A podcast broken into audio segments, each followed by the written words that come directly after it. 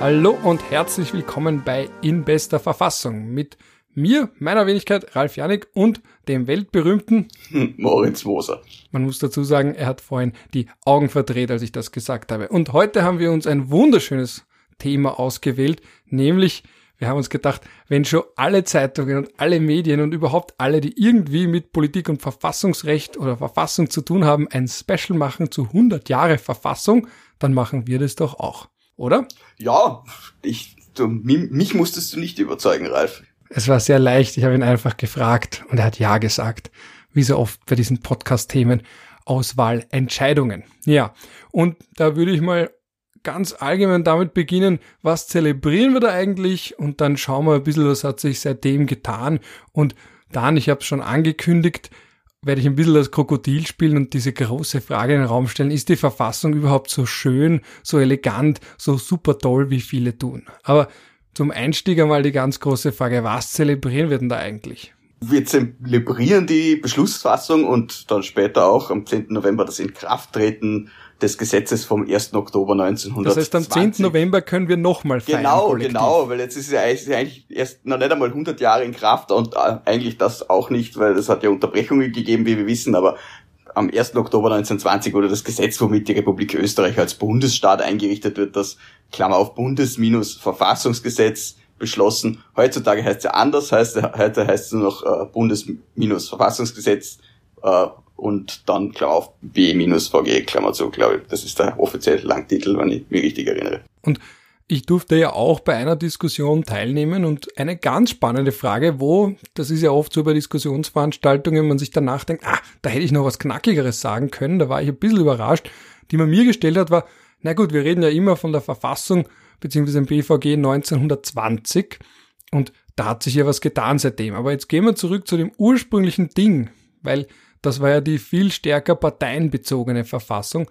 War das eigentlich, wäre das nicht auch eine tolle Verfassung gewesen, wenn es die länger gegeben hätte als eben fünf beziehungsweise neun Jahre, also 1925, die große Reform mit vor allem ein bisschen der Straffung der Verwaltung und den Länderkompetenzen im Versteinerungszeitpunkt und dann 29 nochmal, dass man den Präsidenten aufgewertet hat. Aber jetzt das Originalding von 1920, wäre das nicht auch was Schönes gewesen? Wie siehst du das?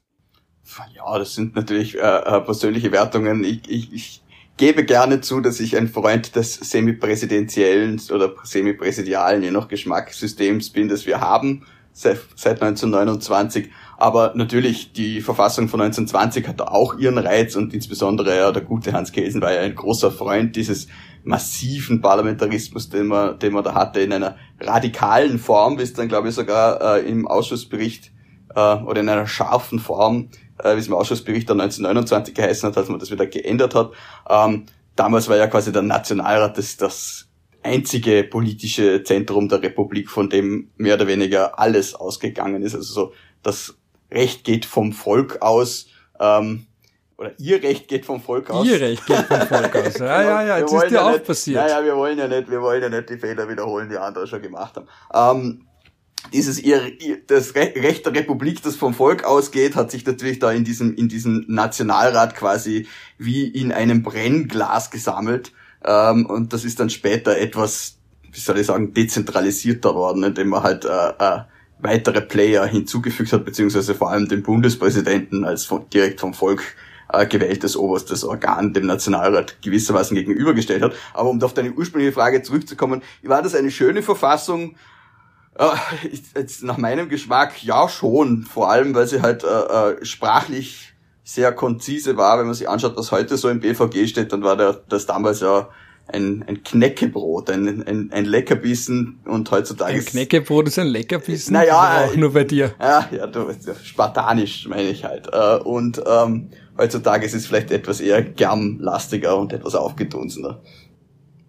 Ja, weil man muss ja das schon im historischen Kontext sehen. Man hat da einerseits so dieses ganz alte System, die Monarchie, mit einem unter Anführungsstrichen starken Mann und dann als Kontrast zum starken Mann sagen, gut, jetzt die Volkssouveränität durch Volksvertreter, aber auch bei Kelsen gibt es ja auch diesen Begriff von der Fiktion vom freien Mandat, also eben, dass man jetzt sagt, gut, irgendwo ist man da nicht gebunden und völlig frei in seiner Entscheidung und man vertritt zwar den Wähler, aber eigentlich kann man da im Parlament machen, was man möchte. Das heißt, das ist das eine Extrem als Absage, an die Verfassung von davor, ja, oder? Ne, die, die Abgeordneten sind keine Delegierten, das war aber auch in der Monarchie schon nicht so. Aber ja, das BVG 1920 ist natürlich die Volkssouveränität in Gesetz gegossen. Und das, das wollte man auch unbedingt. Das, man muss das auch politisch verstehen. Das BVG 1920 ist nicht ausschließlich natürlich, aber sehr stark äh, von der sozialdemokratischen Forderung äh, äh, nach einem starken, äh, äh, nach Verhältnismäßigkeit gewählten Parlament geprägt.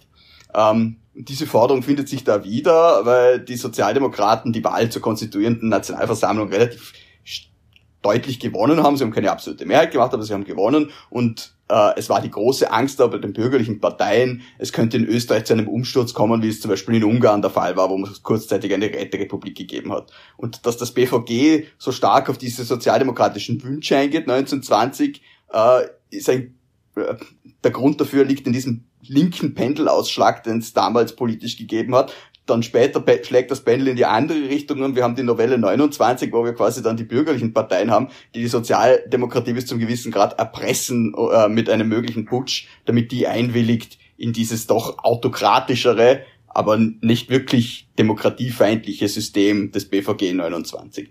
Ähm, und diese Volkssouveränität sieht man auch in den Begrifflichkeiten des BVG 1920, die dann 29 auch getilgt werden zum Teil. Das spricht zum Beispiel äh, von Volksbeauftragten. Also das sind die, die, das sind keine Organe, sondern das sind Volksbeauftragte.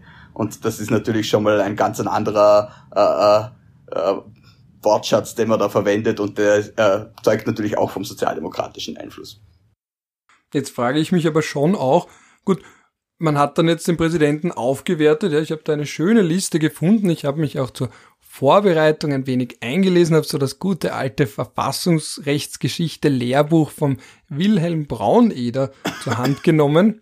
Da war natürlich, ja, du hast dann gleich die Sorge geäußert, ob es nicht vielleicht ein wenig zu deutschnational sein könnte. Nein! Es ist noch, es ist noch aus meiner Studienzeit übrig. Das ist ja das Schöne, manche Bücher behält man sich doch. Ich weiß noch, das Buch ist auch berühmt berüchtigt gewesen unter Studenten meiner Generation wegen diesen Grafiken. Ja, also ich weiß nicht, ob, die, du, ob du die kennst, aber da ist dann wirklich so mit Pfeilen und Kreisen und verschiedene Darstellungen. Ich kann dir das ja zeigen, ja, ich kenn, ja per WhatsApp. Ich, ich kenne das Buch. Ich, äh, die Grafiken sind, ja, ich bin ein Freund von Grafiken, aber sie sind halt schon sehr, sehr 70er, 80er im Style, ja.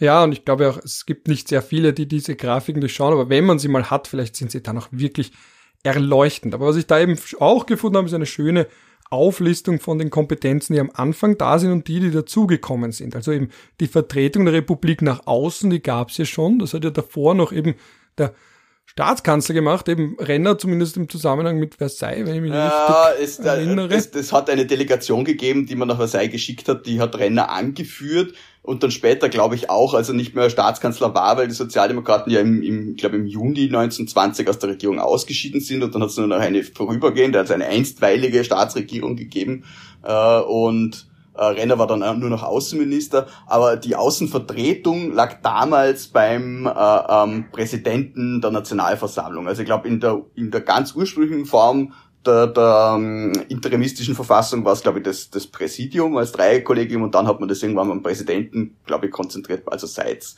Auf jeden Fall, diese, diese Aufgaben, die der Bundespräsident 1920 bekommen hat, waren davor großteils beim Präsidenten des Nationalrates, also der Nationalversammlung des späteren Nationalrates angesiedelt und äh, wenn es nach der Sozialdemokratie gegangen wäre, wäre das auch so geblieben. Ja, und dann haben wir noch da die Vertretung des Bundes gegenüber den Ländern, die Mitwirkung an der Bundesgesetzgebung, die Ausübung der Diensthoheit des Bundes, also eben Beamten ernennen, die Legitimation unehelicher Kinder, das sind ja immer die ganz knackigen, diese Randsachen da noch, ja, das Begnadigungsrecht und die Ernennung der Mitglieder vom Verwaltungsgerichtshof. Das war ursprünglich seine Kernkom das waren seine Kernkompetenzen, wo man sagen könnte, das ist jetzt schon gar wenig. Ja. Ja, natürlich. Er war äh, ein Staatsnotar. Es hat witzigerweise auch zu den, den, das Amt des Staatsnotars gegeben. Das war ein gewisser Herr Silvester. Das hat man dann nicht ins BVG übernommen, aber in, also eben in der einstweiligen Verfassung war das so. Ähm, ja, der Bundespräsident war ein Grüß August. Es gibt die schöne Anekdote, dass äh, äh Michael, äh, Michael Mayer war der erste Bundeskanzler, Michael Heinisch, äh, der erste Bundespräsident, ähm, angeblich äh, gesagt hat, er könne nicht an der Frauenleichnamsprozession teilnehmen, weil er dürfe das nur auf Vorschlag der Bundesregierung machen. Und also man ist natürlich heute in der Lehre, geht man davon aus, dass Repräsentationsakte nicht ans Vorschlagsrecht gebunden sind, aber damals hat man noch nicht so viel äh, ähm, Lehre und Literatur dazu gehabt, aber es ist natürlich, der Bundespräsident war sehr stark eingeschränkt auf die, die Rolle eines Repräsentanten.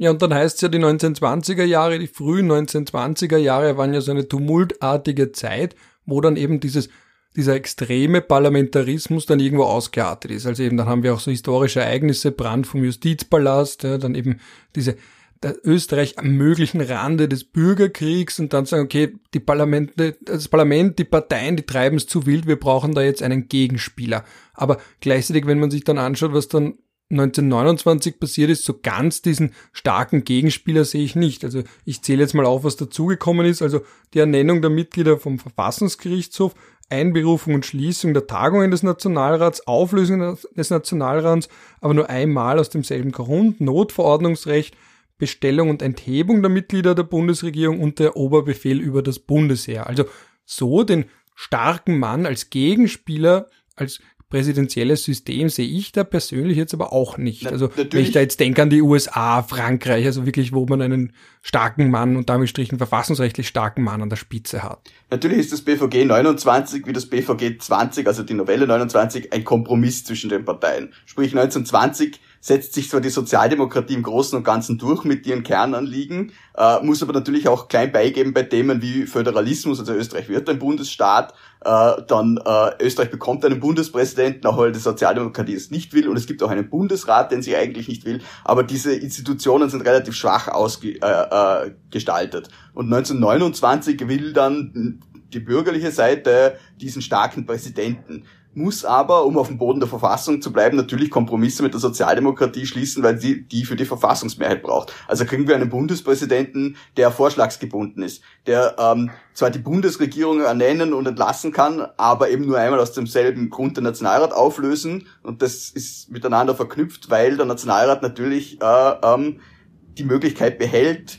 die Regierung in die Wüste zu schicken, sprich äh, ähm, das destruktive Misstrauensvotum. Sie kann, er kann jederzeit der Regierung oder einzelnen Mitgliedern das Vertrauen entziehen. Und diese Möglichkeit ähm, führt dazu, dass Österreich de facto eine parlamentarische Republik bleibt mit einem präsidentiellen Element, aber es ist natürlich nicht so stark, wie die bürgerliche Seite sich das gewünscht hat und das führt natürlich zu einer weiteren Eskalation. Äh, äh, ich finde jetzt nicht, dass der Parlamentarismus an sich das Problem der 20er Jahre war. Ich glaube, das Problem der 20er Jahre war einfach die, die extrem äh, heterogene Parteienlandschaft, die halt sehr unterschiedliche Konzepte von der Zukunft hatte. Und das hätte jetzt das eine oder das andere politische System sein können. Das hätte früher oder später so oder so zu einem Clash führen können. Und man sieht ja auch, dass dann die Novelle 29 das auch nicht verhindert hat, dass jetzt äh, äh, ähm, dann ein Bürgerkrieg kommt. Und diese Novelle 29, die unter... Und, Bürgerkriegerl, also ja, ob es ein ja, Krieg war, bin ich jetzt, man könnte man dahingestellt man halt so. Es hat Tote gegeben, ich glaube, die, die, äh, denen ist wurscht, ob ein Krieg war oder nicht, tot sind. Der völkerrechtlichen Definition würde es nicht genügen, ja, weil die würde doch ein gewisses Intensitätsausmaß verlangen. Es gibt eine völkerrechtliche Definition von Bürgerkrieg. Naja, streng genommen vom nicht internationalen bewaffneten Konflikt. Und der braucht eine gewisse Organisation der Kriegsparteien und ein gewisses Maß an Intensität. Und insofern rein völkerrechtlich würde ich sagen, war es keiner, dass es in der politisch-historischen Betrachtung als einer dargestellt wird, kann ich verstehen. Wenn ich es mir rechtlich ansehe, muss ich da widersprechen. Ja, jetzt können wir, können wir die Definitionen wälzen. Es hat auf jeden Fall einen, einen, einen bewaffneten Konflikt zwischen den zwei großen Parteigruppierungen gegeben und äh, am Ende haben die Bürgerlichen obsiegt. Äh, ähm, weil die Sozialdemokraten einfach mit ihrem Ausscheiden aus der Regierung 1919 das Heft aus der Hand gegeben haben, nämlich sie haben die Verfügung über das Heer verloren. Das ist dann umgefärbt worden und damit war eigentlich die Sache für sie gelaufen und äh, Leute wie Theodor Körner haben das von vornherein gewusst. Den hat man ja zum Beispiel, um jetzt einen kurzen Exkurs zu machen, dann geholt um äh, den Schutzbund aufzubauen, also diese parlamentarische, äh, paramilitärische Einheit der, der Sozialdemokratie. Und er hat schon damals gesagt, es ist eigentlich chancenlos, gegen das Bundesheer der, der Schutzbund nichts ausrichten können und hat sich dann von dieser Rolle auch zurückgezogen und genauso war es am Ende dann auch. Also die Sozialdemokratie hat sich äh, bis zum gewissen Grad isoliert äh, ähm, durch ihren Regierungsaustritt 1919 und hat es dann auch nie wieder geschafft, in Regierungsverantwortung zu kommen bis 1945 Und dadurch hat es auch nie einen Interessensausgleich mehr gegeben zwischen den zwei Seiten, weil die christlich-sozialen natürlich auch mit den Großdeutschen gehen mussten und umgekehrt und die ganz andere Vorstellungen hatten.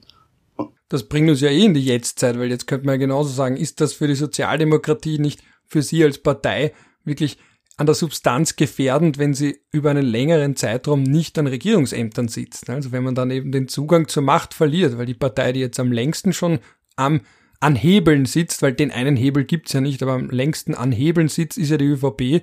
Und je länger die SPÖ da weggehalten wird, desto schwächer wird. Kommt da nicht auch aus sozialdemokratischer Sicht deiner Meinung nach auch vielleicht historische Parallelen hoch oder historische Sorgen, die dann auf einmal wieder virulent werden, um es besserwisserisch auszudrücken? Das würde, das würde ich ehrlich gesagt für überzogen halten, weil einfach die ideologischen Differenzen viel geringer sind, auch wenn man sich das heute nicht vorstellen kann. Aber wenn man sich mal den Wahlkampf 1920 anschaut, also wenn wir jetzt 100 Jahre zurückgehen, stecken wir mitten im ersten Nationalratswahlkampf, der geprägt ist von extremen Auseinandersetzungen. Die christlich-sozialen und die äh, äh, Großdeutschen werfen den Sozialdemokraten vor. Erstens, sie wollen einen bolschewistischen Putsch. Zweitens, sie wollen Zustände wie in Ungarn, also quasi eine Räterepublik.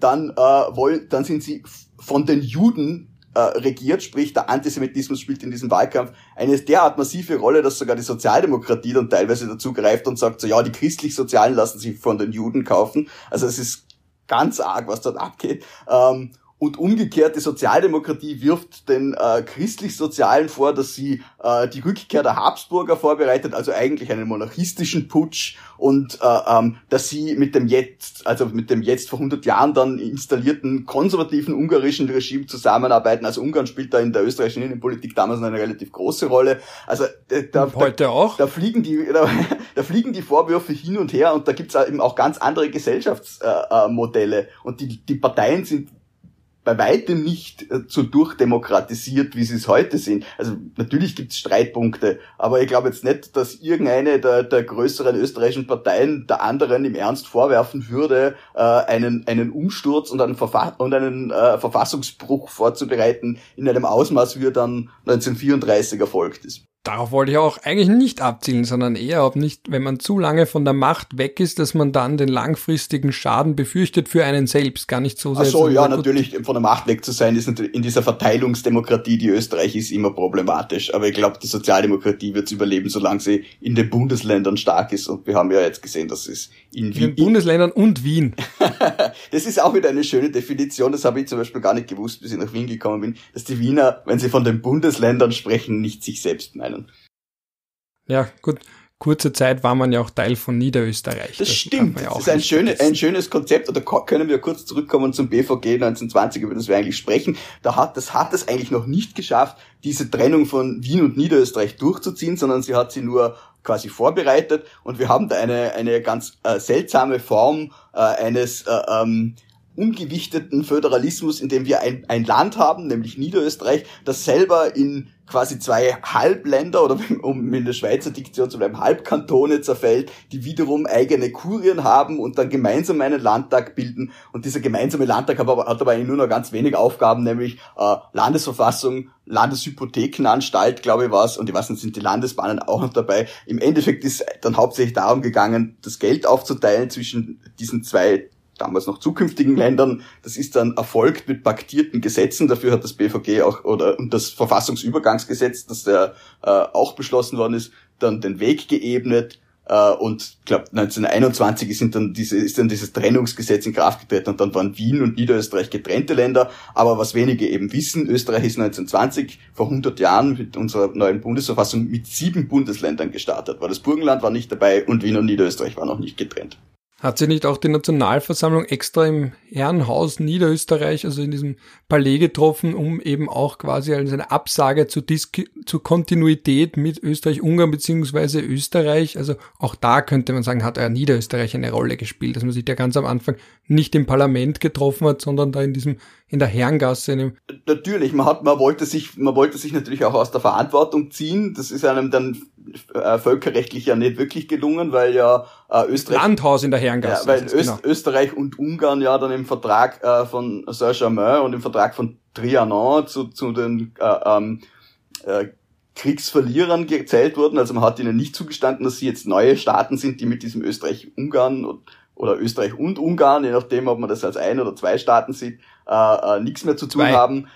Ja, das ist wohl die herrschende Meinung. Ähm, jedenfalls die, die Deutsch-Österreich, dann die spätere Republik Österreich, äh, ähm, hat sich als neuer Staat begriffen, ist es in innerstaatlicher Diskontinuität ja auch. Äh, ähm, völkerrechtlich hat man Verantwortungen des alten Staates übernehmen müssen. Ähm, aber es ist eben für, für aus einer juristischen Sicht wieder eine ganz andere Sache als aus einer politischen und historischen Sicht, weil wenn wir das Ganze wieder politisch institutionell sehen, dann sieht man ja, dass äh, diese Republik extrem viele Institutionen oder auch extrem viel Personal ähm, übernommen hat der Monarchie. Ich glaube, eine meiner, äh, eine meiner Lieblingsanekdoten ist, ich glaube, der, der letzte Wiener Polizeipräsident äh, äh, der Monarchie war der, nicht nur der erste der ersten Republik, sondern dann auch der erste der zweiten Republik. Also der war dann 1945 entsprechend steinalt und ist dann auch bald abgelöst worden. Aber diese personellen Kontinuitäten, äh, da gibt's eigene Bücher, die sich damit befassen. Die ziehen sich äh, von der Monarchie über die Republik, über äh, äh, das äh, Dolphus Schuschnigg-Regime und der Nationalsozialismus bis zur Zweiten Republik. Also ja, es waren vielleicht zwei verschiedene Staaten, aber sie, das Personal war doch dasselbe. Der Herr Beamten-Karl quasi, ja. Aber was ich mir da auch denke in dem Zusammenhang, wenn wir jetzt wieder zurückgehen ins Jahr 1920, ist, dass man da ja auch gewissermaßen so sagt, gut, man macht da jetzt einen Parlamentarismus für die Länder, die irgendwie sagen, sie wollen eh Teil davon sein. So richtig wollten sie ein paar dann auch nicht. Eben das Beispiel mit Vorarlberg ist ja allgemein bekannt. Was ich bis vor kurzem nicht wusste, ist, dass es auch eine Idee gegeben hat, zu sagen, dass Tirol ein unabhängiges Land wird. Und wenn man dann sagen könnte, dieses kleine unabhängige Tirol bekommt dafür den Süden zurück, weil das wäre ja dann das, könnte man rechtfertigen, das stellt dann für niemanden eine Gefahr das dar. War eine also, Idee, die es in Tirol gegeben hat. Das nicht von ungefähr hat ja dieser provisorische Tiroler Landtag nicht Landtag geheißen, sondern Nationalrat. Also man hat versucht, quasi Tirol irgendwie rauszuhalten und dadurch Südtirol zu retten. Das ist natürlich nicht gelungen. Und wenn, wir, wenn wir das jetzt historisch betrachten, niemand wollte Teil von diesem Österreich sein. Also das kann man sich nicht schön lügen. Also die Vorarlberger werden heute immer gern angeprangert, weil sie die einzigen waren, die nicht zu Deutschland wollten, sondern zur Schweiz. Aber es hat äh, diese Volksabstimmung in Vorarlberg, die ja da immer wieder inkriminiert wird, gerne Vorarlbergern gegenüber, die hat ja ähm, vor dem Beschluss des BVG stattgefunden, während es in Tirol und Salzburg danach zwei Volksabstimmungen oder Volksbefragungen gegeben hat über den Anschluss an Deutschland, die nach dem Inkrafttreten des BVG stattgefunden haben. Und eine in der Steiermark war geplant, die hat dann zum Rücktritt der ersten Bundesregierung geführt. Also die Vorarlberger stellt man gerne an den Pranger, dass alle anderen äh, heim ins Reich wollten, hat man natürlich wieder schön vergessen. Ähm, dieses, dieses BVG äh, hat, war eine Kompromisslösung und wenn man sich die stenografischen Protokolle durchliest, niemand von den Leuten, die das vor 100 Jahren beschlossen haben, hätte dran gedacht, dass das nach 100 Jahren noch irgendwie ansatzweise gilt. Die haben alle glaubt, es ist jetzt für eine Zwischenzeit äh, bis es sich international alles so eingependelt hat, dass man sich vielleicht doch Deutschland anschließen kann. Hat sich dann halt das Interessante als, als, dabei, Entschuldige. Äh, das hat sich dann halt nicht so herausgestellt. Entschuldigung. Ich entschuldige mich wenigstens, wenn ich dich unterbreche. Ja, ich unterbrich ja ständig. Meine Mama hat letztes Mal gesagt, ich habe dich zu viel unterbrochen. Ja, ich merke, dass du heute wesentlich schnell, äh, wesentlich zurückhaltender bist, ja, dabei mir ins Wort zu fallen. Aber es ist vollkommen in Ordnung, weil ich das wäre für mich quasi nur, dass ich da von meinem, ein, ein bisschen was von meiner eigenen Medizin kriege. Ich falle ja auch sehr gerne anderen Leuten ins Wort. Ähm, was aber da auch interessant ist, eben in dieser Phase war ja wirklich, da war ja diese Sorge, dass eben all, dass das zerfällt. Also das, was da man in den 90er Jahren mit Jugoslawien hatte, die war ja da gleich ganz am Anfang von Deutsch-Österreich. Diese Gefahr, dass da eben alle sich irgendwo anders vielleicht angliedern, dass eben keiner diesen Staat will. Und das war ja dann auch der Grund, dass man gesagt hat, gut, na, es gibt jetzt auch ein Anschlussverbot für die Vorarlberger in die Schweiz und dann auch mit dem Selbstbestimmungsrecht, das war dann anscheinend der Hauptpunkt, warum dann die Schweiz gesagt hat, wenn sie verhandelt über eine Aufnahme Vorarlbergs, dann nicht mit Vorarlberg, sondern mit dem Gesamtstaat. Also etwas, was man im modernen Völkerrecht genauso hätte, dass man sagt, wenn jetzt ein Teil eines Gebiets sich abspalten möchte, dann kann man das aber nicht über das Gebiet selbst und, und eben auch Teil werden von einem neuen Staat, dann macht man das nicht mit dieser eigenen Region, sondern mit dem Gesamtstaat, weil sonst hat man ein Problem im Interventionsverbot. Also die Dinge sind rechtlich gar nicht so neu. Ja, natürlich, die Schweiz hat schon gewusst, auf was sie sich da einlassen würde und es hat in, in, insbesondere einen Bundesrat, also quasi ein Regierungsmitglied in der Schweiz gegeben, der sich da äh, sehr stark für diese Vorarlberg-Sache eingesetzt hat, der dann aber äh, zurückgetreten ist und dann hat das Ganze auch an Fahrt verloren. Die Schweiz hat äh, untergeordnetes Interesse gehabt. Für sie wäre Vorarlberg äh, ein nettes territoriales Arrondissement gewesen, aber ansonsten äh, Wirtschaftlich war Vorarlberg äh, am Boden, genauso wie der Rest von Österreich, vielleicht ein bisschen weniger, aber doch auch. Also ein schon damals aus der Sicht der Schweiz sehr armes Gebiet, dann gleichzeitig deutschsprachig und katholisch. Das hätte auch ein bisschen das innerschweizerische Gleichgewicht verschoben in eine Richtung, die man vielleicht nicht wollte. Also für die Schweiz was die haben jetzt nicht mit, mit, mit beiden Händen zugegriffen, sonst hätten sie es auch anders machen können, so wie Russland mit der Krim und dann vielleicht ein paar kleine grüne Männchen einmarschieren lassen oder irgendein äh, stabiles de facto Regime wie in Bregenz installieren, das dann den Anschluss an die Schweiz verkündet. Das wollten sich die Schweizer nicht antun. Da, als neutraler Staat wollte man sich da wahrscheinlich auch international keine Probleme schaffen. Damit war das erledigt. Aber man sieht auch, äh, dieses Thema war für die Vorarlberger zwar wahrscheinlich politisch, aber zumindest nicht äh, ideologisch abgeschlossen, weil wir sehen in der äh, in den Protokollen zur Beschlussfassung des Bundesverfassungsgesetzes geben, glaube ich, drei Vorarlberger Abgeordnete noch eine feierliche Erklärung ab, in der sie quasi sagen, Vorarlberg betrachtet sich weiterhin nur als provisorisch als Teil äh, dieses Staates und es gibt dann auch tatsächlich noch eine auf Intervention der Schweiz eine Zusage des Völkerbundes, dass Vorarlberg äh, äh, seine Zukunft selbst bestimmen darf, also sich einem anderen Staat anschließen darf, sollte Österreich zerfallen. Und damit war die Sache dann auch erledigt. Aber es ist auch eine, eine Geschichte, die unmittelbar in diese, äh, diese Beschlussfassung des Bundesverfassungsgesetzes hineinfällt. Wenn wer beschließt das Bundesverfassungsgesetz, das macht die äh, konstituierende Nationalversammlung. Und die konstituierende Nationalversammlung ist das Organ des Zentralstaates. Also Österreich ist bis zu diesem Zeitpunkt ein dezentralisierter Einheitsstaat. Es gibt die Länder schon, aber der Zentralstaat hat eben dieses Parlament, das beschließt die Verfassung.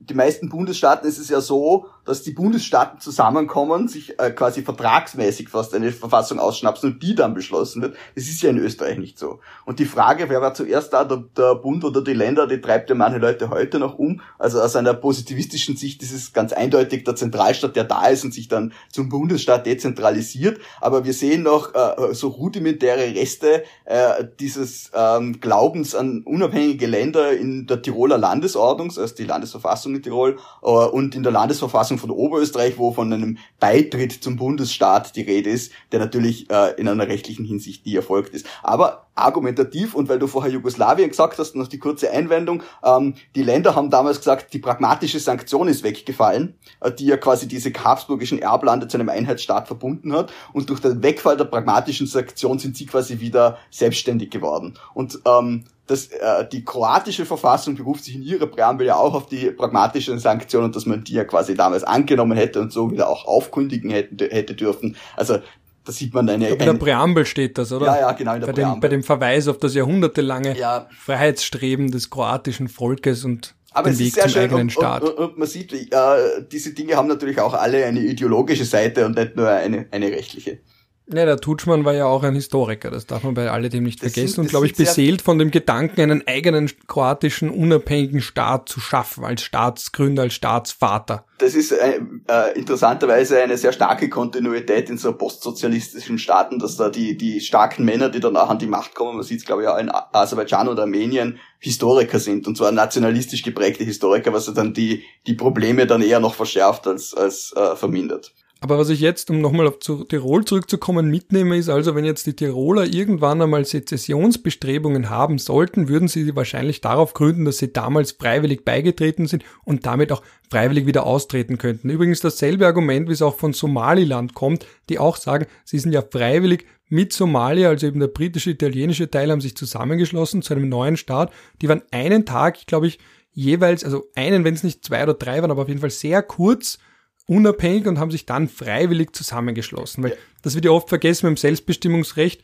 in den Resolutionen 1514 und 1541. Deswegen kann man sich die ganz gut merken aus dem Jahr 1960, dass das Selbstbestimmungsrecht auch so definiert wurde als das Recht, sich entweder zusammenzuschließen oder einem anderen Staat anzuschließen. Aber das wurde eben nicht 1960 geschaffen, sondern geht viel länger zurück. Und dann könnten ja die Tiroler theoretisch dann irgendwann einmal sagen, Gott, wir wollen nimmer, jetzt geht sie uns da mit Ischgl zu sehr auf die Nerven, zum Beispiel ihr Wiener, wir machen jetzt unser eigenes Ding.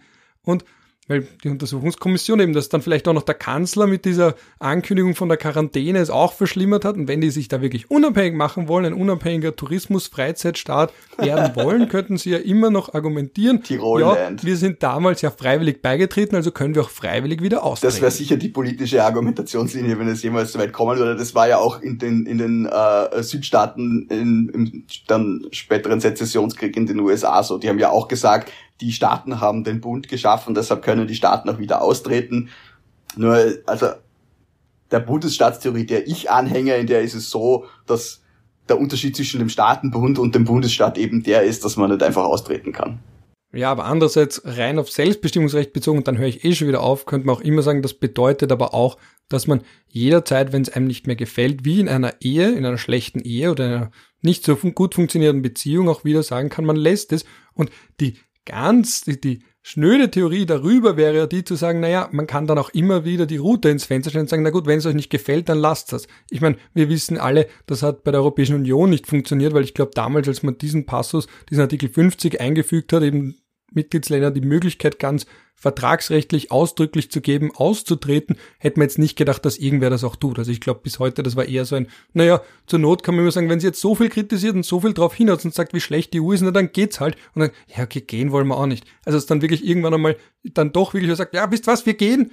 Und beide wissen, wir wollen das eigentlich beide nicht, aber trotzdem jetzt kommen wir nicht mehr raus, war ja, glaube ich, damals auch nicht so angelegt, das nur als Einschub. Ja, äh, zweiter Einschub, äh, der einzige Staat, in dem, den ich kenne, in dem das tatsächlich so ist, äh, also dass man den, den, den Teilen ein völliges Selbstbestimmungsrecht einräumt, ist Liechtenstein. Da darf sich jede Gemeinde unabhängig erklären oder einem anderen Staat anschließen durch Volksabstimmung.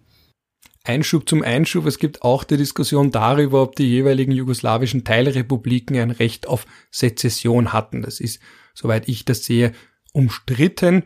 Aber so ein Verfassungsrechtsexperte zur Verfassung Jugoslawiens von 1974 bin ich natürlich auch nicht, um wirklich sagen zu können, ob es das gab oder nicht. Aber das hat natürlich eine Rolle gespielt in den 1990er Jahren, als dieser Staat dann wirklich zerfallen ist. Aber im Endeffekt überholt ja dann die Wirklichkeit einfach das Recht. Also das muss man auch sagen, die normative Kraft des Faktischen schlägt da wie ein Vorschlaghammer zu. Und das ist ja auch im, im, äh, beim Zerfall Österreich-Ungarn so. Also die pragmatische Sanktion hat ja auch nicht vorgesehen, dass jetzt da äh, lauter kleine äh, dreckige Republiken entstehen, wie es wahrscheinlich Josef Roth genannt hätte.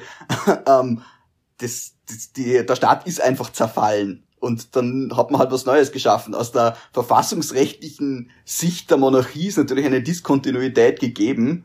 Äh, und völkerrechtlich hat man sie uns bis zum gewissen Grad aufgedruckt. Aber wann einmal ein Staat kollabiert, dann fragen die wenigsten nach Verfassungsrecht. Dann muss man eine neue Verfassung schaffen. Und das hat man 1920 getan. Und damit tauchen natürlich äh, neue Lösungen, aber auch neue Probleme auf. Und die Tatsache, dass dann diese Verfassung nicht sehr lange gehalten hat, hat halt auch nicht nur damit zu tun, dass es äh, sehr große Parteien wieder äh, äh, Unterschiede gegeben hat, sondern auch, dass die Leute, die dann diese Verfassung gebrochen haben, zu einem Gutteil auch die waren, die sie geschaffen haben. Und wenn ich mal eine Verfassung selber beschlossen habe, dann hat sie vielleicht diesen, diesen Nimbus, diesen Respekt noch nicht, den jetzt das BVG vielleicht hat und den aber natürlich viel stärker zum Beispiel die amerikanische Verfassung, aber auch das deutsche Grundgesetz haben, die ja schon fast einen, einen sakrosankten Status einnehmen, wo es ja so etwas wie Verfassungspatriotismus wirklich gibt. Aber wann ich natürlich äh, einen Staat über den Haufen schmeiße, eine neue Verfassung mache und dann zehn Jahre später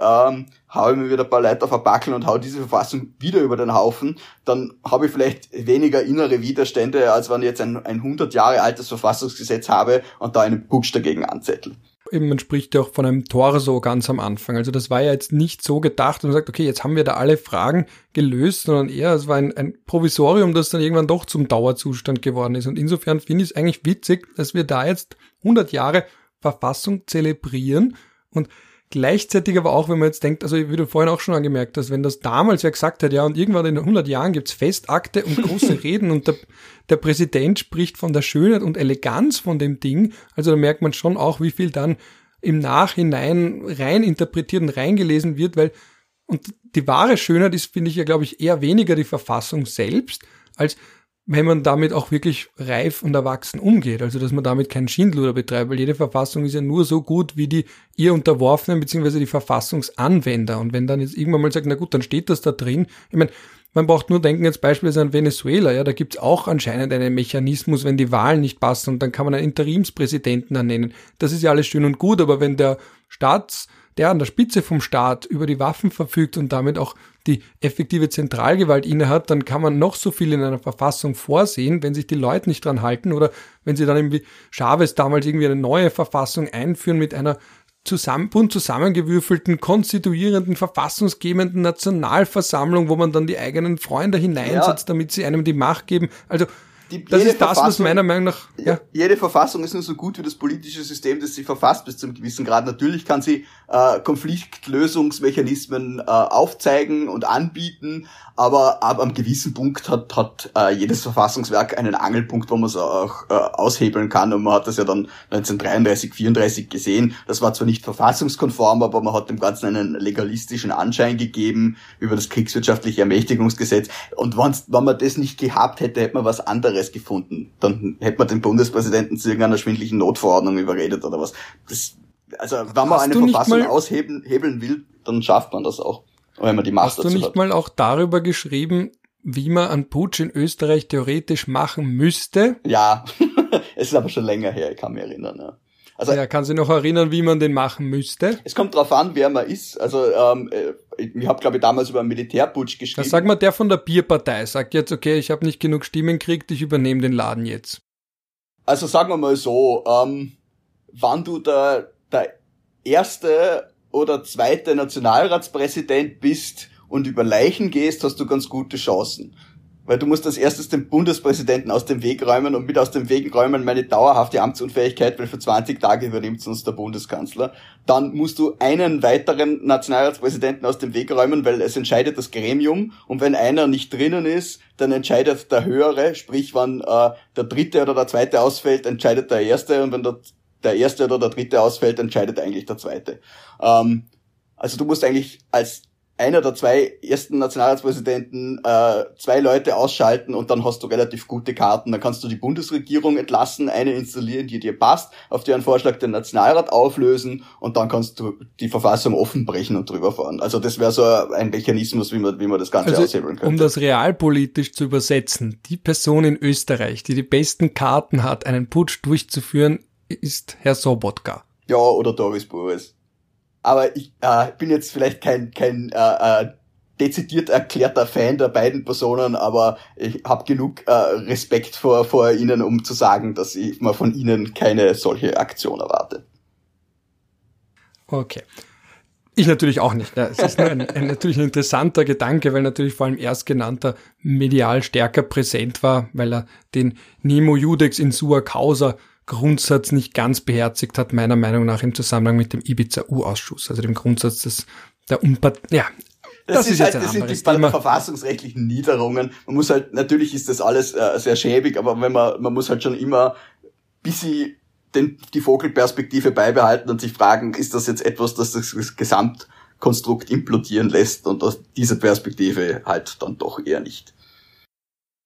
Zurück zu 1920. Was ich auch recht lustig finde daran ist, dass das ist damals, wie es, es gab ja mal eine Debatte auch, wo man sich aufgeregt hat über die Griechenlandhilfe und dann aufgezeigt hat, dass zum Beispiel die Bürokratie in Griechenland überbordend ist, dass Pensionsprivilegien und so weiter und so fort. Und da kann ich mich erinnern, da habe ich mit Werner Dorald mal gesprochen, der hat gesagt, wir waren auch einmal Griechenland. Wir waren bis zur Völkerbundanleihe und bis man da eben quasi unter internationale Kuratel gestellt wurde, auch Griechenland insofern, dass unsere Verwaltung sehr ineffizient war, dass wir noch kein AVG, also kein allgemeines Verwalt, keine allgemeine Verwaltungsgesetze hatte in dem Sinne und vor allem auch, dass wir diese Zweigleisigkeit der Verwaltung hatten. Das finde ich ein ganz witziger Aspekt. Also nicht mehr diese mittelbare Bundesverwaltung und das ist dann so quasi, als gäbe es eigene EU-Beamte in den jeweiligen Ländern auch, die dort nur für EU-Recht oder für EU-Rechtsakte zuständig sind, parallel zu denen, die für Österreich, ja, also Österreich, Österreich, Österreich hat keinen Vollzugsföderalismus gehabt, wie wir ihn heute haben, also quasi, dass die Gliedstaaten das Recht des Bundes vollziehen. Das ist in Europa eigentlich üblich, äh, in den USA zum Beispiel nicht. Du hast ja in den USA auch diese äh, Bundesbehörden und die machen ihr, also die US-Staaten vollziehen kein Bundesrecht. Der Bund vollzieht sein Recht und die US-Staaten vollziehen ihres. Jeder hat seine eigenen Institutionen. Deshalb gibt es ja diese Federal District äh, und Circuit Courts oder wie die heißen, die dann halt eben dort äh, nur Bundesrecht sprechen. Äh, und in Österreich war das halt ein Problem, das man aus der Monarchie mitgenommen hat. Äh, die Behörden der allgemeinen staatlichen Verwaltung, also insbesondere äh, eben die Bezirkshauptmannschaften, äh, denn die Stadthaltereien hat man ja aufgelöst, ähm, die waren Behörden des Zentralstaates und äh, man hat die dann den Ländern gegeben und dann ewig herumgegurkst, wie man das machen soll und hat dann eben den Kompromiss gefunden, dass die, die Länder eben da das Bundesrecht vollziehen, aber dann mit dem BVG über die Ämter der Landesregierungen äh, dann die Möglichkeit auch geschaffen, dass der Bund da äh, von oben herab quasi durch äh, Verordnung zugreift. Ähm, oder halt durch, durch Weisungen an den Landeshauptmann und dann der wiederum an die Bezirksverwaltungsbehörden ähm, diese mittelbare Bundesverwaltung eingeführt. Äh, Österreich war eigentlich noch ärmer dran als Griechenland, muss man sagen, weil der Völkerbund natürlich für diese Anleihe ähm, äh, politische Kontrolle auch übernommen hat, auch übers Budget. Also wir haben unsere Souveränität sehr weitgehend abgegeben und dieser Niederländer, schlag mich dort, mir fällt der Name nicht mehr ein, der da als Kommissär nach Österreich geschickt wurde, um das zu überwachen, der war dann auch äh, äh ganz massiv daran beteiligt, diesen Umsturz 1933, 34 dann zu unterstützen, weil die Angst im Raum stand, dass Österreich diese Sparziele nicht mehr einhalten kann. Deshalb hat er sehr stark äh, die autokratischen Elemente bei den christlich-sozialen unterstützt, äh, damit wir auch brav weiter unsere Zinsen zahlen. Das wäre, ich meine, im modernen Sinne ist ja der Vorwurf, dass man sagt, gut, das, was damals der Völkerbund gemacht hat, das machen heute IMF, das macht heute die Weltbank oder eben im Falle Griechenlands die EU und Anführungsstrichen die EU, dass man eben sagt, gut, die Souveränität wird stark eingeschränkt. Gleichzeitig bekommt man ja Geld. Aber man merkt halt schon eine gewisse Kontinuität in den Debatten. Das fällt mir da schon auf, dass man dann sagen kann, gut, in den 1920ern hat man uns auch aufoktroyiert, gesagt, okay, ihr müsst ihre Verwaltung verschlanken, ihr müsst ein bisschen effizienter ja, werden. Ja, das ist schon sehr ähnlich und man hat das auch gemacht und äh, äh, da größere Kontrolle eingeführt und der Rechnungshof wurde zuständig für die Kontrolle der Länder und so weiter und so fort. Ähm, aber die Debatte ist ähnlich, aber natürlich nie gleich, weil heute ist es natürlich nicht mehr akzeptiert, dass jetzt die EU kommt und dann eine Diktatur in Griechenland unterstützt, damit die ihre Zinsen zahlen. Also damals war man sich einfach national wie international noch nicht so ganz sicher, ob diese Demokratie eigentlich wirklich eine gute Idee ist im Endeffekt. Und das merkt man dann halt auch äh, in den ganzen Fehlern, die man dann begangen hat. Und der politische Konsens war ein anderer. Aber natürlich gibt es gewisse Parallelen, die man nicht von der Hand weisen kann. Ähm, weil du ursprünglich gesagt hast, was für ein Rumpfcharakter das BVG hatte, das wird ja heute auch gern vergessen, weil man dann immer von der Schönheit und allem spricht. Und wenn man das BVG so anschaut und durchliest, schaut es ja irgendwie so, so äh, auch so halb vollständig aus. Aber was natürlich augenscheinlich fällt, ist der Grundrechtskatalog, den man, auf den man sich damals nicht hat einigen können, obwohl es schon Entwürfe gegeben hat, wo man äh, sich auch ein bisschen einigen hat können auf ein paar Sachen, aber das ist dann alles ausgeklammert worden und man hat sowieso viele Versprechungen gemacht, das machen wir dann später, Schulverfassung äh, äh, zum Beispiel, Finanzverfassung, das machen wir dann, das machen wir dann und dann hat sich das alles sehr lang gezogen, bis man sich dann irgendwie auch dort wieder auf was Rudimentäres einigen konnte. Die Schulverfassung ist dann im Endeffekt, glaube ich, dann in den 60er Jahren erst so richtig gekommen mit den Artikeln 14, 14a, b, äh, BVG. Ja, bis dahin hat's halt ähm, bis zu einem sehr weiten Grad die Kompetenzverteilung äh, des Staatsgrundgesetzes über die Reichsvertretung gegeben, also von, von 18, äh, naja, die was war nicht, die 67 dann ergänzt worden, ich glaube, die ist 61, äh,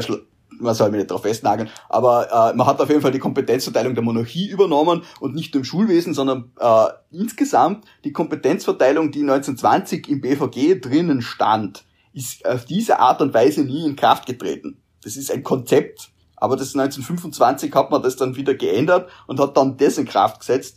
Das den Versteinerungszeitpunkt. Ja, aber die Kompetenzverteilung des BVG 1920 ist eigentlich nur äh, äh, eher ein literarisches äh, äh, Objekt als ein, ein, ein juristisches. Und äh, so sieht man halt, wie, wie durchlöchert und zerpflückt das Ganze war. Also wenn man sich jetzt das BVG anschaut und sich fragt, was ist da überhaupt neu an dem Ganzen im Verhältnis zu dieser provisorischen Verfassung, die man davor hatte, sind es eigentlich zwei Aspekte und das ist einerseits der Bundesstaat, den man da mit einrichtet, den es davor nicht gegeben hat und andererseits äh, die Garantie äh, der Verfassung und zum Teil auch der Verwaltung, äh, die man mit der Errichtung äh, des Verfassungsgerichtshofes äh, äh, eingeführt hat. Das sind eigentlich die zwei großen Projekte, die das BVG 1920 verwirklicht. Die Kompetenzverteilung. Ja, und, und, die Demokratie ja, ist jetzt aber auch das, das so war klein. ja bei der provisorischen Verfassung schon. Also die hat man schon 1918 eingeführt und diesen starken Parlamentarismus so hatte man ja eigentlich mit der äh, äh, provisorischen und der konstituierenden Nationalversammlung dann auch schon. Also das ist natürlich dann nochmal festgeschrieben worden, aber so die wirklichen Neuerungen sind die zwei, VfGH und Bundesstaat und ansonsten äh, ist das BVG eigentlich sehr viel schuldig geblieben. Ja, das ist jetzt eben meine große Abschlussfrage noch. Beim Stichwort schuldig geblieben, dann ist eben der Punkt, ja, dass wir da jetzt vielleicht ein bisschen was hineininterpretieren oder irgendwas hineinlesen, was in der Form vielleicht gar nicht da ist. Eben weil vielleicht schafft man es, vielleicht braucht man so etwas wie eine Art Verfassungspatriotismus zu haben. Also man sagt eben, es wird sehr extra gelobt und man hat vielleicht einen positiven Begriff davon, also irgendwas, woran man sich festhalten kann, eben Spielregeln, dann vielleicht, okay, der Grundrechtskatalog, das hat auch ein Nutzer angemerkt via Twitter, eben, dass wir sowas wie die Menschenwürde nicht drinnen haben, also vielleicht hat sie so ihre Schwächen, andere würden sagen, gut, dadurch ist sie auch nicht überladen, aber sind wir jetzt vielleicht auf dem Punkt, und das ist jetzt natürlich eine esoterische Frage, weil ich werde jetzt nicht damit kommen, gibt es dazu Studien und Umfragen und dergleichen, aber ist jetzt vielleicht der Punkt erreicht, wo zumindest die staatstragenden Personen so etwas wie einen verstärkten Verfassungspatriotismus leben könnten? Also, dass man, dass es jetzt vielleicht en vogue wird, sich einfach auf die Verfassung zu berufen, oder wenn ich mich erinnere an, an Isch, an, nicht an Isch, glaube allgemein die Frühphase der Coronavirus-Krise, da hatte ich wiederum das, also als Gegenbeispiel dazu, das Gefühl, dass man sagt, ach, ja, wir müssen jetzt handeln, wir können uns nicht auf Punkt und Beistrich an alle Vorgaben der Verfassung handeln, weil sonst sind wir überhaupt nicht handlungsfähig. Ja? Sonst funktioniert das alles ja nicht. Und ihr Juristen, im Stichwort juristische Spitzfindigkeiten, ihr äh, nehmt euch mal ein bisschen zurück, weil wir müssen da jetzt handeln. Also wenn man ein bisschen so wieder beim Karl Schmidt, beim unseligen Karl Schmidt, bei der Theorie, dass es eine starke Exekutive braucht in Zeiten der Krise. Also es gibt da schon noch Gegentendenzen zu sagen, gut, so dass man da immer die Verfassung hochhält, so weit sind wir da jetzt nicht, sondern manchmal auch sagt, gut, die ist ein bisschen im Weg vielleicht. Ja, sogar, nein, ja, Verfassungs Verfassungspatriotismus ist immer was, was ein schwieriger Begriff, weil Patriotismus ja an und für sich was sehr Emotionales und sehr Moralbeladenes ist und äh, Verfassung, die Verfassung das eigentlich aus einer positivistischen Sicht nicht sein sollte, denn je konziser und je klarer die Sprache ist, desto klarer ist sie interpretierbar und auslegbar und je, je mehr ich da mit irgendwelchen Schwurbelbegriffen wie Menschenwürde äh, daherkomme, desto mehr kann ich da natürlich auch hineininterpretieren, damit mögen die Deutschen gut und gern fahren. Ich glaube jetzt ehrlich gesagt, uns ist es auch ohne gut gegangen. Äh, der Grundrechtsschutz durch die EMRK und das Staatsgrundgesetz ist ja doch recht weitfassend. Ich wüsste jetzt nicht, was die Menschenwürde da äh, noch beitragen könnte, außer dass sich ein paar Leute gut fühlen. Und dafür ist die Verfassung halt einfach nicht da, dass sich irgendjemand gut fühlt. Aber das hat sich in den letzten Jahren schon ein bisschen eingeschlichen, dass man sie dafür missbraucht, weil jedes Mal, wenn jemand mit einer Forderung kommt, macht man halt eine Staatszielbestimmung. Äh, das ist schön günstig, dann schreibt man rein, die Republik Österreich, Klammer auf, Bund, Länder und Gemeinden, wobei das mit den Gemeinden kann man auch drüber streiten, aber gut, äh, die haben ja keine, Staats, äh, keine Staatsqualität, die Republik Österreich bekennt sich zu und dann hupsti pupsti. Und da sind alle glücklich und äh, froh, aber dass da verfassungsunmittelbar relativ wenig daraus herausfließt, äh, und das höchstens eine Interpretationsrichtlinie für den VfGH ist, das bedenkt natürlich niemand. Und das ist immer das Problem, wenn man irgendwelche schönen Sachen wo reinschreibt. Man sieht ja schon am Artikel 1 BVG, da war ja Kelsen schon zu schön. Österreich ist eine demokratische Republik, ihr Recht geht vom Volk aus. Naja, was heißt das? Äh, man soll einmal die nordkoreanische Verfassung lesen, da steht ziemlich sicher was ähnliches drinnen, nur halten tun sie es halt einfach nicht. Ne? Eine Verfassung ist halt auch nur so gut äh, äh, wie die weiteren Bestimmungen, die solche äh, schönen deklaratorischen Bestimmungen auslegen und verfeinern. Kave, wenn jemand Demokratie zu stark betont oder es vielleicht sogar im Namen hat, weil das ist dann der Punkt, wo ich denken muss, okay, wenn da jetzt immer, weil im Namen des Volkes, wie ist das, ich glaube, der von wem ist das nochmal? Ich glaube, Oscar Wilde hat einmal angeblich, man weiß ja bei Zitaten nie, also Abraham Lincoln hat ja gesagt, man soll bei Internetzitaten immer aufpassen, ob sie wirklich von den Leuten noch sind. Aber vom Oscar Wilde, glaube ich, gibt es ja dieses Zitat von Demokratie, ist irgendwie das, das Ab Abziehen vom Volk oder das, das, wie war das irgendwie so? Ausbeuten vom Volk durch das Volk. Und dann ist wieder die Frage, wer ist denn überhaupt das Volk? Und dann sagen die einen, wir sind das Volk, dann sagen die anderen, nein, wir sind das Volk. Und das Recht geht vom Volk aus, dann kann man die schweigende Mehrheit, sagen die einen, dann beansprucht das auch jeder für sich, also der Begriff allein ist ja schon aufgeladen und man kann da auch eben, wie du sagst, mit dem Artikel 1 könnte man schon viel Schindluder betreiben, wenn man einfach sagt, ihr seid jetzt eine Parteienoligarchie und ja, in Österreich liegt die ganze Macht über den Parteien und gar nicht wirklich beim Volk und wir brauchen mehr direkte Demokratie. Aber also, diese Problematik der, der Pöbelherrschaft war man sich 1920 schon sehr klar bewusst und man hat das im BVG auch äh, sehr stark zum Ausdruck gebracht. Man hat äh, den äh, reinen Parlamentarismus, die Abgeordneten sind De äh, Abgeordnete, aber keine Delegierten. Die müssen nicht äh, äh, das machen, was ihre äh, Wähler unmittelbar von ihnen verlangen. Und äh, Recht wird in Österreich ja auch nicht im Namen des Volkes, sondern im Namen der Republik gesprochen. Auch da haben wir wieder diese, diese Zwischenebene. Also wir haben ein, ein äh, repräsentativ demokratisches Grundprinzip. Das hat der VfGH ja auch äh, herausgearbeitet in einem Fall, wo einen Teil der Ver äh, Vorarlberger Landesverfassung aufgehoben hat. Und da ist jetzt wieder ein ähnliches Problem anhängig momentan. Aber diese repräsentative Demokratie, die haben wir 1920 schon und die zieht sich bis heute durch.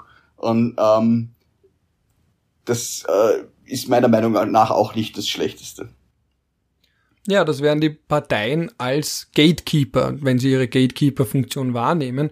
Gleichzeitig ist da schon irgendwo das Risiko oder das, was halt angelegt ist, dass man dann immer als eine Partei sagen kann, schaut, die schnapsen sich das untereinander aus, wir haben Parteieneliten, wir sind die, die wirklich für euch sind. Dann hat man halt nur irgendwann das Problem, dass ganz, dass mehr Parteien sagen, wir sind wirklich für euch, als Parteien, die das nicht sagen. Also eben, sie sind gegen ihn, weil er für euch ist, das hören wir jetzt schon öfters und von mehreren Parteien, die das für sich, für sich beanspruchen. Also irgendwann geht sich das nicht mehr aus, aber das ist dann schon darin angelegt, in diesem Gedanken von einer sehr dominanten Rolle der Parteien, die in der Verfassung aber eigentlich nicht so prominent sind oder eigentlich nicht in der Form vorgesehen na, sind. Na, natürlich sind die Parteien dominant, das sind sie in, jeder Demokratie. Und Hans Kelsen hat das in, in uh, seiner schönen Schrift vom Wesen und Wert der Demokratie auch gut herausgearbeitet, dass ein demokratischer Staat ist zwingend ein Parteienstaat. Man soll sich die Schweiz anschauen, die haben direkte Demokratie, ja, aber die haben auch Parteien. Es, gründ, es gründen sich immer Parteien und wenn sie sich nicht gründen dürfen, dann gründen sie sich unter der Hand, dann gründen sich Vereine.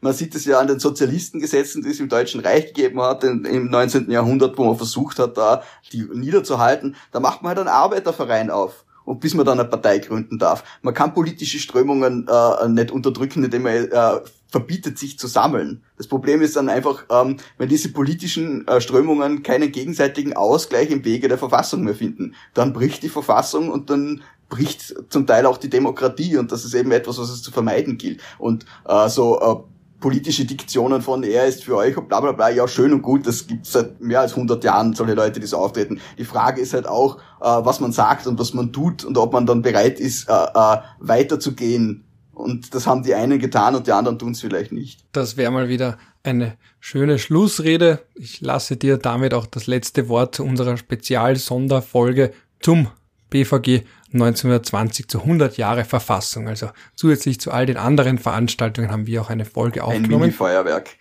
Ausnahmsweise wissen wir auch diesmal, was das nächste Thema sein wird, was einfach dem Datum geschuldet ist, dem herannahenden Nationalfeiertag. Das heißt, wir werden uns da ein wenig anschauen, warum man da überhaupt feiert, was man da feiert. Vielleicht reden wir auch ein bisschen über Neutralität im 21. Jahrhundert im Kontrast zum Ursprungsjahr der Neutralität, also eben 1955 es wird sicher auch eine sehr spannende Diskussion. Ich freue mich schon sehr. Ich mich natürlich auch. Dann sage ich an dieser Stelle, schön, dass ihr reingehört habt. Freue mich, wenn ihr mit Kommentaren, Anmerkungen oder sonstigem aufwarten könnt, wenn ihr das weiterempfehlt. Das ist ja immer so der Standardspruch bei all diesen Podcasts sagen, ja bitte liked das und bewertet das und teilt das Sharing und schickt das euren Freunden. Genau, und, und allen Freunden schicken und diskutiert drüber und so weiter und so fort. Ähm, ja, ihr wisst eh, ihr kennt eh den Drill. Ähm, aber natürlich freuen wir uns trotzdem, wenn ihr das irgendwie kommentiert, teilt oder was auch immer. In diesem Sinne von meiner Warte aus ein Ciao Servus aus Wien. Und Bussi Baba.